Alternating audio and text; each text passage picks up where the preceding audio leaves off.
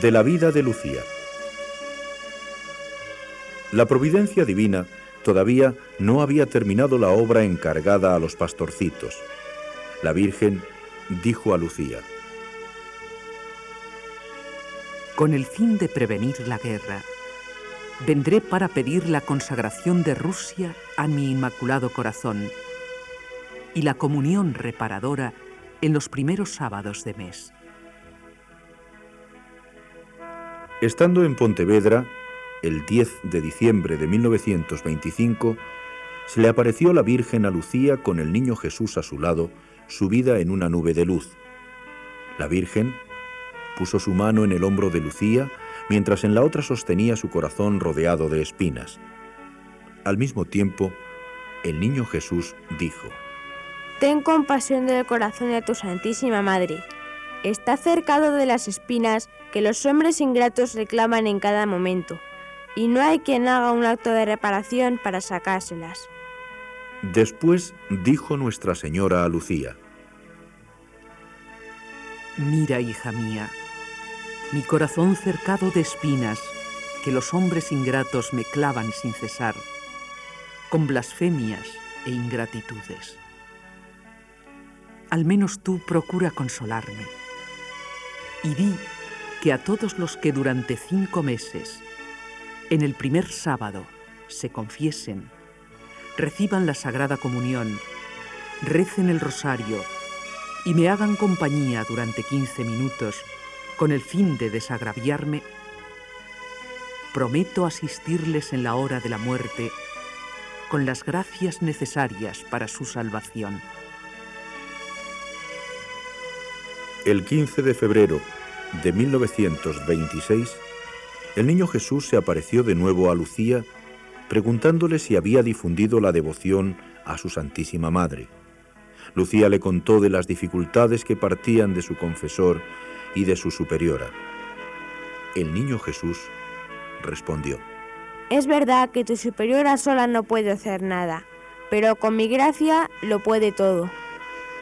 En junio de 1929, la Virgen pidió en una aparición la consagración de Rusia a su Inmaculado Corazón, prometiendo que de este modo se prevenía la difusión de sus errores y se adelantaba su conversión. Lucía recibió permiso para escribir a su Santidad Pío XII pidiéndole esta consagración en 1940. Lucía describe esta aparición de la siguiente manera.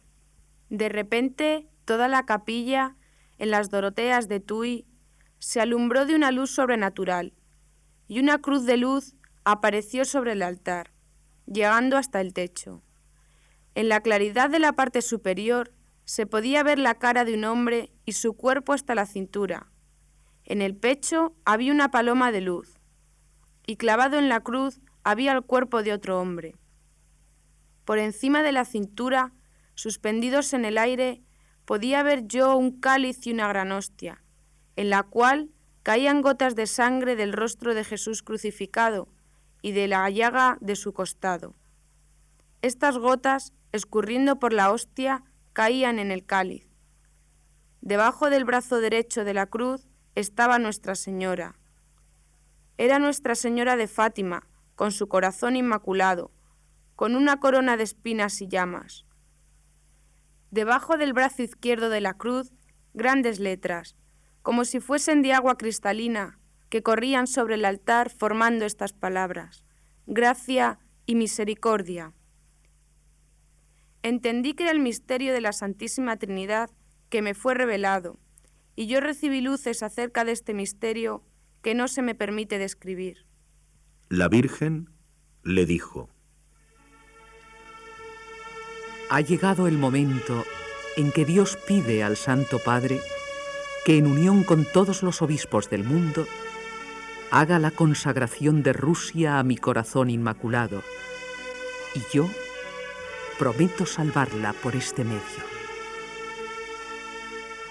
Pío XII cumplió este deseo de la Virgen consagrando el mundo con mención especial de Rusia el 31 de octubre de 1942 al Inmaculado Corazón de María y haciendo la consagración especial de Rusia el 7 de julio de 1952 con estas palabras. Como hace algunos años consagramos todo el género humano al corazón inmaculado de la Virgen, Madre de Dios, así ahora, de un modo especialísimo, dedicamos y consagramos todos los pueblos de Rusia al mismo Inmaculado Corazón.